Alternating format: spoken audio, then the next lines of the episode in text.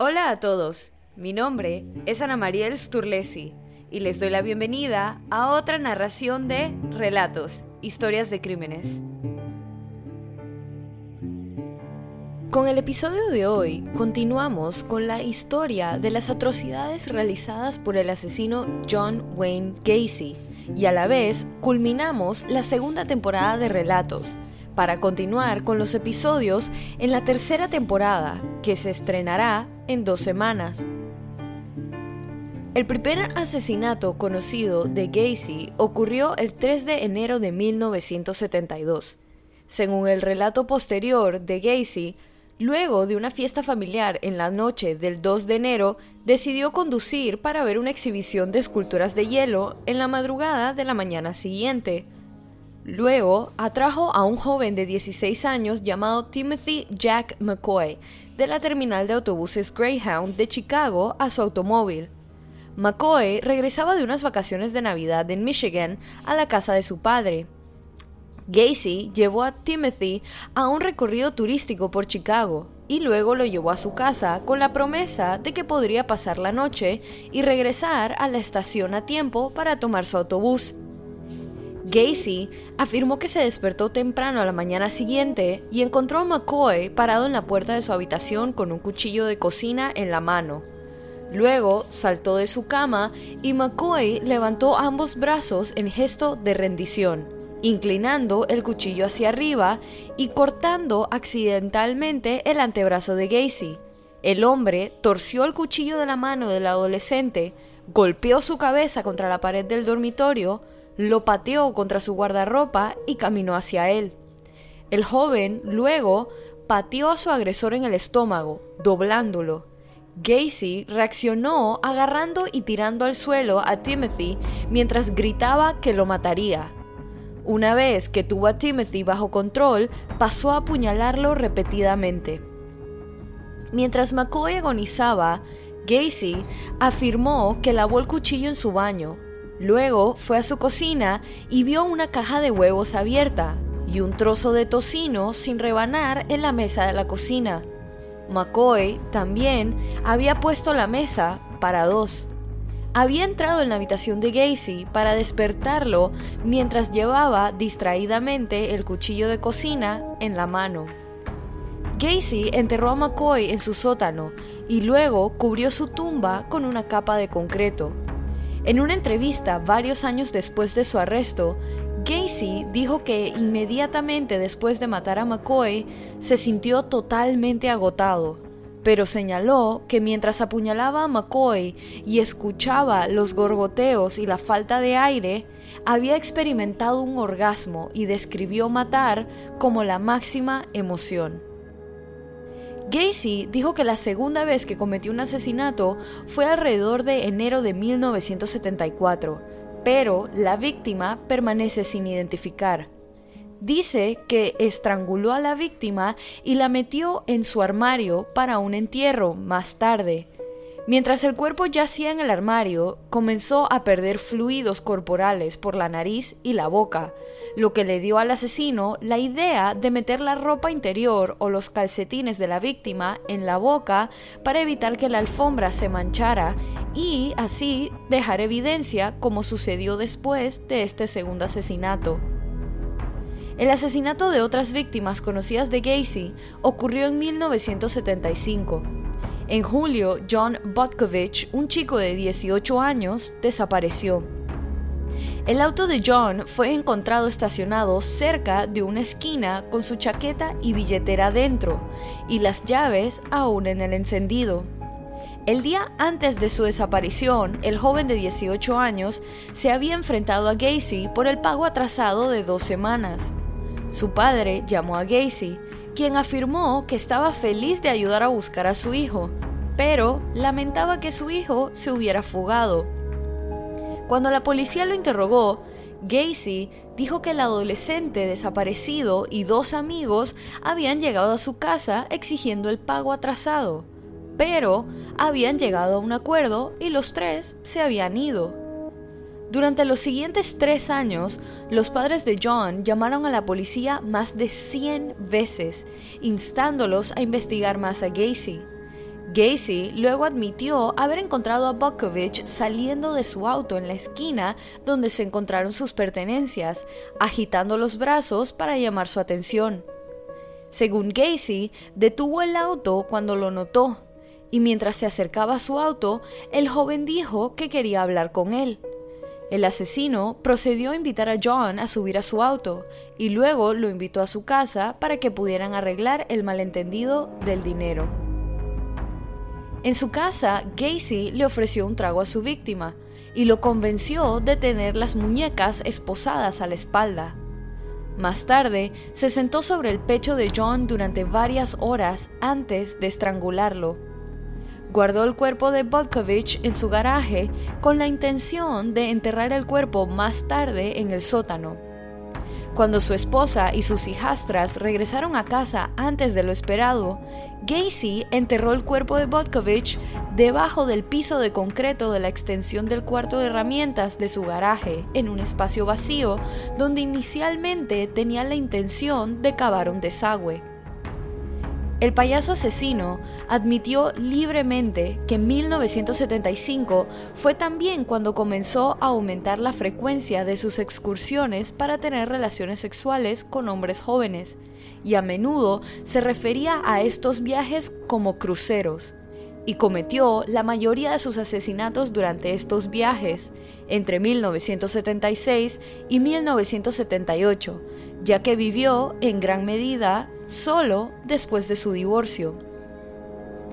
Aunque siguió siendo amable con sus vecinos, varios vecinos notaron cambios erráticos en su comportamiento después de su divorcio de 1976. Esto incluía verlo en compañía de hombres jóvenes, escuchar su automóvil llegar o partir en las primeras horas de la mañana o ver las luces de su casa encendiéndose y apagándose en las primeras horas. Una vecina recordó más tarde que, durante varios años, los sonidos de gritos y llantos ahogados y agudos los habían despertado repetidamente a ella y a su hijo en las primeras horas de la mañana. Ella identificó los sonidos como provenientes de una casa adyacente a la de ellos. Un mes después de finalizar su divorcio, Gacy secuestró y asesinó a Daryl Sampson, de 18 años, a quien se vio con vida por última vez en Chicago el 6 de abril de 1976. Gacy lo enterró debajo del comedor, con un trozo de tela atascado en su garganta. Cinco semanas después, en la tarde del 14 de mayo, Randall Raffet, de 15 años, desapareció poco después de regresar a su casa.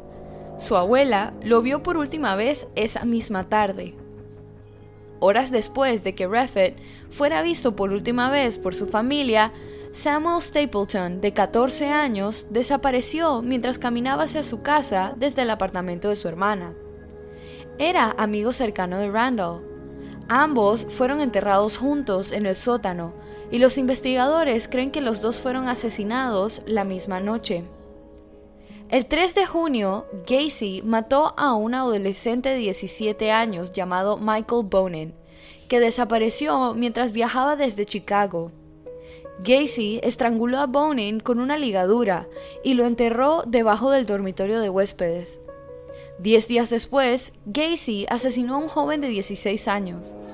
Estas parecen haber sido las primeras víctimas que se sabe que fueron asesinadas entre el 13 de junio y el 6 de agosto de 1976, de las cuales tres tenían entre 16 y 17 años y una víctima de asesinato no identificada parece haber sido un adulto.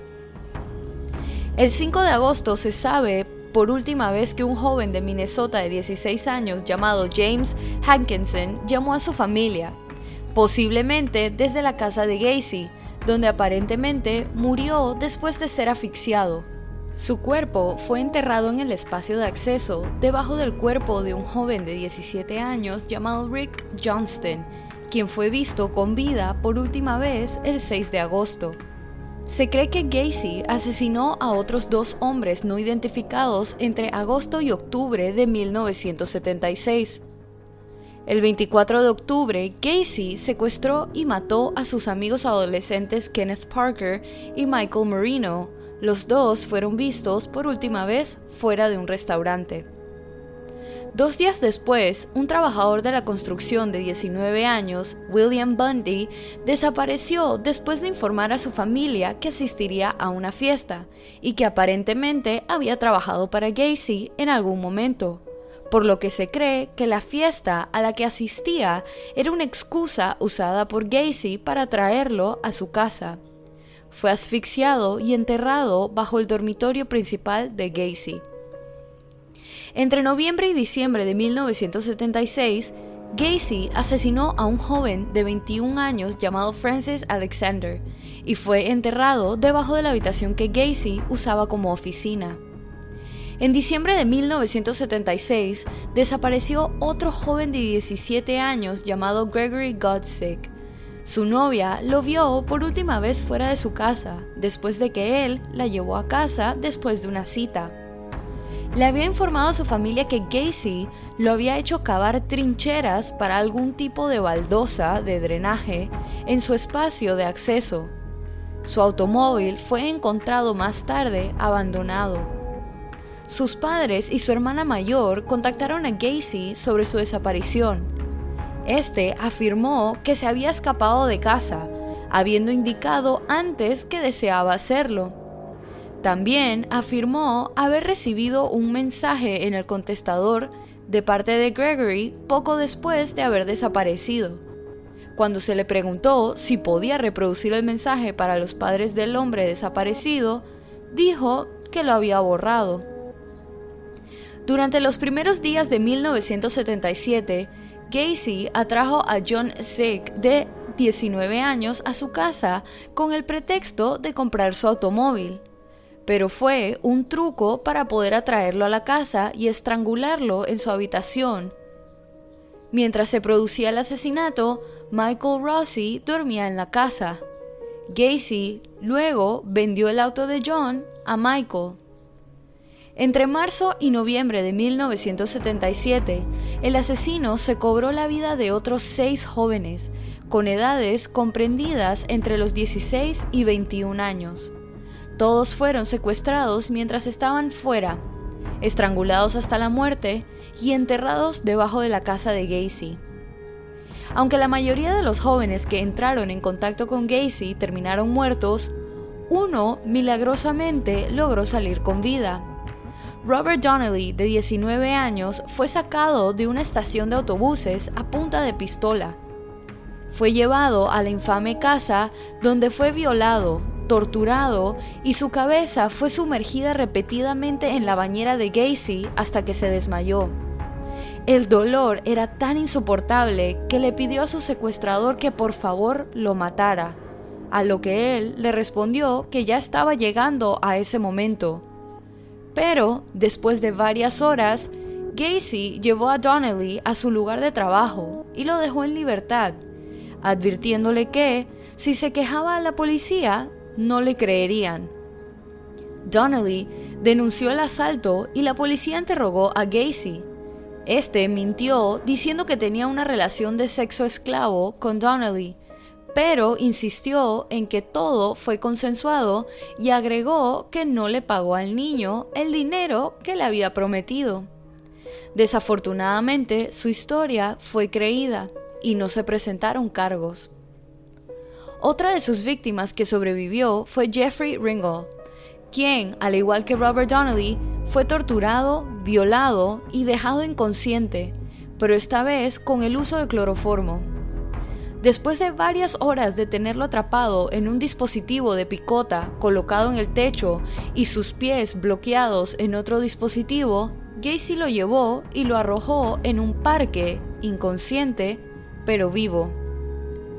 En 1978, el asesino se había quedado sin espacio debajo de su casa para enterrar más cuerpos, y solo pudo enterrar a uno más, un joven de 19 años llamado William Kindred, antes de decidir arrojar los cuerpos desde un puente a un río. Admitió haber arrojado un total de cinco cuerpos, pero solo se encontraron cuatro. Él dice que esto se debe a que tal vez uno de los cuerpos había aterrizado sobre una barcaza que pasaba. Pero el reino de terror que Gacy había construido se empezó a derrumbar a finales de 1978 con la desaparición de Robert Piest. Robert Piest desapareció después de que le dijo a su madre, que lo estaba esperando afuera de la farmacia en la que trabajaba, que iba a hablar brevemente con un contratista para analizar posibles oportunidades laborales mejor pagadas. Cuando se informó de su desaparición más tarde esa noche, la policía le pidió a Gacy, el contratista con el que había hablado Piest, que viniera para ser interrogado. Este no se presentó en la estación y la policía se enteró más tarde de que Gacy se había llevado el cuerpo de Robert de su casa y lo había arrojado al mismo río en el que había arrojado los otros cuerpos, justo después de la llamada. La policía obtuvo una orden de registro temprano en la mañana siguiente, y cuando se registró la casa de Gacy, se encontró un recibo de la farmacia perteneciente al compañero de trabajo de Robert Piest. Junto con eso, encontraron artículos sospechosos, incluidas varias placas de policía y una pistola de 6 milímetros, y una jeringa y una aguja hipodérmica, dentro de un gabinete en el baño de Gacy. Los investigadores también encontraron esposas, varios libros sobre homosexualidad y pederastia, siete películas pornográficas, cápsulas de nitrito de amilo y un consolador de 18 pulgadas. Varias licencias de conducir fueron encontradas en el dormitorio, se encontró una parca azul con capucha encima de una caja de herramientas dentro del cuarto de lavado y ropa interior que parecía ser demasiado pequeña para Gacy se encontraron dentro del armario del baño. Al concluir que Piest había estado dentro de la casa de Gacy y con la esperanza de encontrarlo con vida, la policía comenzó a seguir a Gacy a tiempo completo a partir del 14 de diciembre de 1978. Al día siguiente, la policía realizó otra búsqueda en la casa de Gacy y encontró un anillo de la escuela secundaria perteneciente a John Sick. Para el 18 de diciembre, Gacy comenzaba a mostrar signos de tensión debido a la vigilancia constante. No estaba afeitado, se veía cansado, parecía ansioso y bebía mucho. Esa tarde se dirigió a la oficina de sus abogados para preparar una demanda civil de 750 mil dólares contra la policía, exigiendo que cesaran su vigilancia. Las autoridades arrestaron a Gacy el 21 de diciembre de 1978, luego de que lo vieran manipulando marihuana mientras estaba bajo vigilancia. Durante otra búsqueda en su casa, los investigadores descubrieron la puerta de un sótano debajo de la casa de Gacy en la que encontraron huesos. En la noche del 20 de diciembre, Gacy se dirigió a la oficina de sus abogados para asistir a una reunión programada, aparentemente para discutir el progreso de su demanda civil.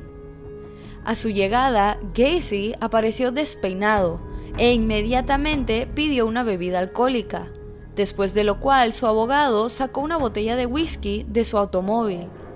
A su regreso, le preguntó a Gacy qué tenía que discutir con ellos. Gacy tomó una copia del Daily Herald que estaba sobre el escritorio frente a él. Señaló un artículo de primera plana que cubría la desaparición de Robert Piest y dijo, Este chico está muerto, está muerto y está en un río. Gacy luego procedió a dar una confesión incoherente que se prolongó hasta las primeras horas de la mañana siguiente. Dijo que enterró a la mayoría de sus víctimas en su sótano y se deshizo de otros cinco cuerpos en un río.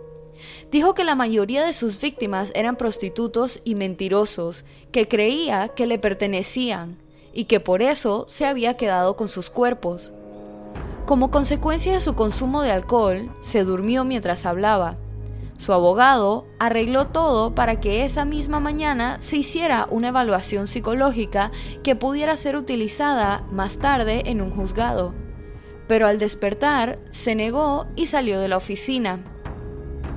Después de salir de la oficina de sus abogados, Gacy condujo hasta una gasolinera, donde, mientras llenaba su tanque, le entregó una pequeña bolsa de cannabis al asistente, quien inmediatamente entregó la bolsa a los oficiales de vigilancia y agregó que Gacy le había dicho, se acerca el final para mí, estos tipos me van a matar. La policía decidió arrestar a Gacy lo antes posible, porque creían que podría suicidarse, luego de que se enteraran de que había estado recorriendo el pueblo despidiéndose y había ido a visitar la tumba de su padre también para despedirse. El 22 de diciembre, mientras estaba bajo custodia policial, Gacy confesó verbalmente haber matado a 33 jóvenes. Dibujó un diagrama que mostraba dónde se encontrarían los cuerpos debajo de su casa y dio los nombres de seis de las víctimas. Fue acusado de asesinato y el 23 de diciembre comenzó el espectáculo muy público de desmantelar y cavar debajo de su casa. Para el 30 de diciembre, la policía había descubierto los restos de 29 cuerpos. El 8 de enero, Gacy fue acusado de los asesinatos de siete jóvenes, secuestro agravado, agresión sexual desviada y tomarse libertades indecentes con un niño, de lo que se declaró inocente. El 23 de abril fue acusado de otros 26 asesinatos y un juez luego concedió una moción de que sería juzgado por los 33 cargos de asesinato simultáneamente. El juicio de John Wayne Gacy comenzó el 6 de febrero de 1980, donde sus abogados intentaron convencer al jurado de que Gacy no era culpable debido a demencia, mientras que los fiscales abogaban por una sentencia de muerte. Cinco semanas después, el 12 de marzo de 1980, el jurado tardó menos de dos horas en condenar a Gacy por el asesinato de 33 jóvenes. Al día siguiente fue condenado a muerte.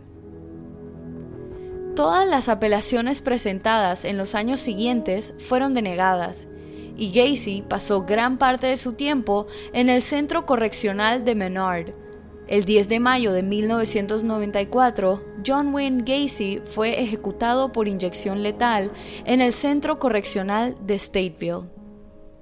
Solo 28 de las víctimas de Gacy han sido identificadas de manera concluyente.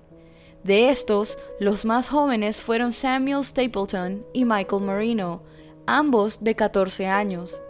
Los mayores eran Francis Alexander y Russell Nelson, ambos de 21 años. En 2011, el alguacil del condado de Cook Tom Dart anunció que su oficina renovaría la búsqueda de las identidades de las ocho víctimas desconocidas restantes en el caso. Con la nueva tecnología de ADN disponible, la policía exhumó los restos y pidió a cualquiera que supiera de un niño que desapareció entre 1970 y el 22 de septiembre de 1978 que por favor se presentara. Los resultados de las pruebas realizadas hasta el momento confirmaron la identificación de tres víctimas. Descartaron la posibilidad de que muchos otros jóvenes desaparecidos fueran víctimas de Gacy y resolvieron cuatro casos sin resolver no relacionados que datan entre 1972 y 1979. Desafortunadamente, hasta el día de hoy, cinco cuerpos permanecen sin identificar. En el momento del arresto de Gacy, había afirmado a los investigadores que el número total de víctimas de asesinato podría llegar a 45. Sin embargo, solo 33 víctimas fueron vinculadas a Gacy. Los investigadores excavaron los terrenos de su propiedad hasta que expusieron el sustrato de arcilla debajo de los cimientos, encontrando 29 cuerpos. La policía parece estar segura de que no hay más víctimas, pero la escalofriante confesión de John Wayne Gacy crea dudas y desesperación por la posibilidad de que haya otras víctimas que no hayan sido encontradas. Y así culmina esta segunda temporada de Relatos, como se mencionó al inicio, este podcast se tomará un descanso de dos semanas para recargar energías, realizar ajustes para crear un podcast consistente y regresar con muchas ganas de ofrecerles contenido de calidad. No me puedo despedir sin antes darles infinitas gracias a todos por el increíble apoyo que me han dado. Relatos se ha convertido en algo que jamás imaginé posible. Es muy gratificante leer sus comentarios positivos en redes sociales. También enterarme de que Relatos en reiteradas veces formó parte de rankings en posiciones altas. Pero lo más satisfactorio es poder conectar con diferentes partes del mundo por medio de audios que ustedes disfrutan. Esta segunda temporada no hubiera sido posible sin ustedes. Y una vez más, muchas gracias y nos encontramos nuevamente en dos semanas.